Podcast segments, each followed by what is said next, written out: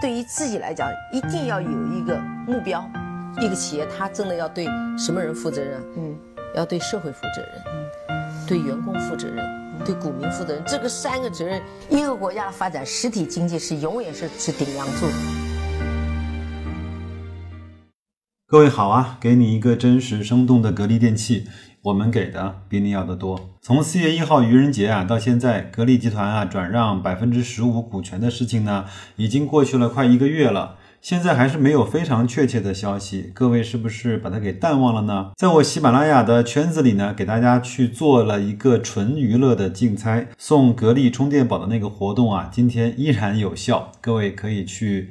积极的去参与啊！那今天呢，给大伙儿听一个音频，是我呢平时没事儿呢总会听一听、看一看的围城财经啊，他总结的六一六个可能性。听下来之后，我觉得相对还是比较有逻辑和靠谱的，可能对我们对于这件事情的判断有一个帮助啊。那在听节目之前呢，白老师先啰嗦两句，因为自从格力停牌复牌了之后呢，股价应该是涨了不少，对吧？每个人心里呢都会有一个锚定的效应，比如说股价从三十五块涨上来，人们呢就会把三十五块作为一个锚定的价格，在它四十块的时候呢，就会认为它很贵。而不敢去出手购买。那前两天格力的股价涨到了六十五元，很多人就会把六十五元当做一个锚定的价格。当它下跌的时候，就会认为格力的天已经塌了。这就是我们每一个人在心里的那根锚。那我们应该把什么当做锚呢？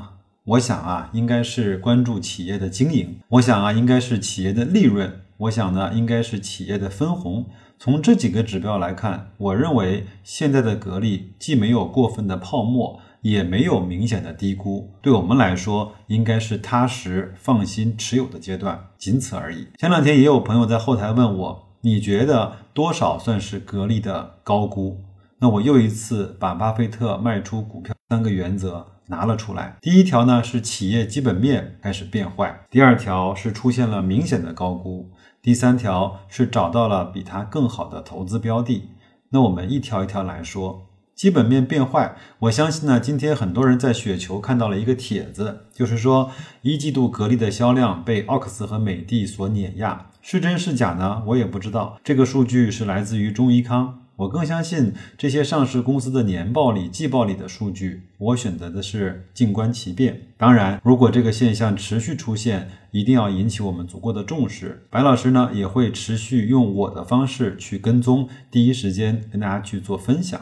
第二个呢，是明显的高估。现在格力的市盈率大概十四倍左右吧，基本上处于它历史估值的中枢。那如果真的有人问我，你会用多少？P/E 来去衡量格力是否高估了呢？我想我现在来看定的是二十五倍，在二十五倍以上，我认为它会出现了一个相对比较高估的状态。但是二十五倍以上就不代表我一定要把它给立马全部卖出掉，我也会去观察，我也会去看整体市场行情和情绪的表现。第三呢是找到了比格力更好的投资标的，至少从个股来说，公司质地和格力一样的不在少数。但估值和格力一样的，我能看得懂的却凤毛麟角，有些确实我看不懂，有些我不喜欢，有一些我买了心里没底，所以呢，第三条对我来说也只能够作为一个参考。好了，不说了，大家听节目吧。再过两天我们就迎来了格力的年报了，到那个时候，白老师再给大家去做一个比较详尽的解读。那就这样吧，祝各位投资愉快，再见。四月一号愚人节，格力电器呢突然发布公告称，格力集团正筹划转让所持有的部分格力电器的股权，可能涉及公司的控制权变动。该消息以病毒式的热度在网络上迅速的传播，业界还有媒体纷纷表达了对格力电器股权变动的预测。根据中国证券报的报道称，一位接近格力电器的人士透露，格力集团呢的确有股权转让意向，转让比例呢很可能会超过百分之十。转让后呢，会使得格力电器的控股权发生转移。由此呢，我们产生了几个关于股权转让的分析啊。第一，格力集团转让格力电器股份，可能与集团层面呢欲摆脱对格力电器的依赖有关。格力集团官网资料显示，自1985年3月创立以来，格力集团已经成长为珠海市规模最大、实力最强的国有龙头企业。二零一七年，集团实现营收一千五百一十七点八九亿元，净利润呢是二百二十三点六九亿元，同比大幅增长了百分之三十六点一零、百分之四十四点四一，分别呢也占了全市国企总量的百分之八十三点零二以及百分之六十六点九八。集团已经形成了一个核心四大支柱的战略性产业布局。除了旗下核心的制造企业格力电器，格力集团呢还在建筑安装、建筑投资、还有金融投资以及海岛旅游领域呢进行了布局。第二，管理层控股。据业内人士分析。格力电器管理层呢，可能通过格力集团对格力电器呢进行控股，而在此之前，部分管理层也持有格力电器的部分股权。第三呢，就是被广东省国资委收入囊中。格力电器呢是一块优质的资产，珠海国资委又是广东省国资委的一个下属单位，换一个级别更高的机构来去管理优质资产，也有利于格力的战略布局。而且呢，随着粤港澳大湾区规划的实现，格力很可能在这其中起到了比较重要的作用。如果没有更高层面的国资协调，格力的外溢作用可能会大打折扣。第四呢，是被中央层面的国资接手，毕竟啊，格力是中国的明星企业，一年盈利呢两三百亿元，而中央层面的国资接手也有利于产业布局的展开。去年，董明珠呢曾一度表示要发展自己的芯片产业。第五就是被外省实力的国资接手。去年，格力电器呢曾多次举牌海力股份，目前呢已经成为了其第二大股东，而海力股份的大股东呢是上海电气，实控人呢是上海国资委。那么，格力是否会牵手上海国资，这也成为了一个市场关注的焦点。不过，格力的好人人皆知，如果有外省资本想要去吃这块肉，估计要付出不菲的代价。第六，国内知名电商企业空降进入，与董明珠等管理层呢共同去管理格力电器。在以上六个版本的猜测当中，哪个版本的可信度更高呢？分析之前，咱们先不妨把这个时间轴拉得长远一些，这样能够比较清晰的去看到格力电器的规划。格力电器一九九六年呢登陆深交所主板市场。上市后呢，其控股股东始终是格力集团，实际控制人呢是珠海市的国资委。截止到二零零五年底，格力集团合计持有格力电器的股权比例一直在百分之五十以上，处于绝对的控股地位。二零零六年三月，格力电器启动了股权分置改革，格力集团的持股比例首次降至了百分之四十一点零六。此后，通过实现国有股的一个流通。从格力集团所持股份中呢，也划出了部分股票，作为格力电器管理层呢去激励计划的一个股票来源。格力集团向格力电器的主要经销商转让格力电器的股权，引入经销商联盟，成为公司战略投资者等等方式呢，格力集团持有格力电器的股权比例呢不断在减少。二零一零年的年报显示，格力集团持有格力电器股票呢十点九六亿股，持股比例呢百分之十八点二二。并且呢，一直维持在这样的一个持股量还有持股比例上。不得不提的是，董明珠呢与格力电器的实控人珠海国资委关系十分有趣。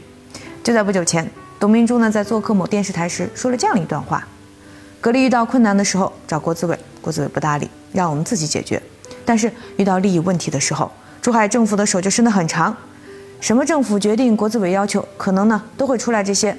我随时准备跟他们斗，一定要坚持原则，否则我们这个行业被政府左右。可能早就被击垮了。在很长一段时间里，作为大股东的珠海市国资委，在格力电器甚至呢没有一个董事席位。那么免去董明珠的格力集团职务，极有可能呢是珠海市国资委作为格力电器大股东在行使话语权。于是逻辑就清晰了：如果珠海市国资委呢不主动捅出董明珠被免职的消息，那就没有办法去安排公布格力集团的一个人事任命。等董明珠或者格力电器自行对外宣布，其实不可能的。这样呢，我们就可以轻易得出一个结论。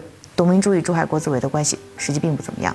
我们再把时间拉近一点，就是在四月一号当天，证券日报报道称，格力呢斥巨资在洛阳新建产业园，这是继两个月之前格力首个洗衣机生产基地在成都开工之后的又一个冰洗产业园开建。格力电器董事长董明珠表示，用了六年的时间，目前呢格力多元化的板块已经初步形成规模效应，而以冰箱和洗衣机为主的冰洗领域是格力多元化的一个重要发力点。这个高调的消息背后，显然是董明珠向外界传递一个信号，他要在冰洗领域大干一场。有了这两个消息作为背景，我们再回到前述的六个版本，排除第二大股东接盘的可能性呢？阿里巴巴也对新浪财经表示，阿里介入属于传言不实，而且呢，根据董明珠的一贯风格，格力可以跟阿里呢进行合作，但是不可能是控股权上的合作。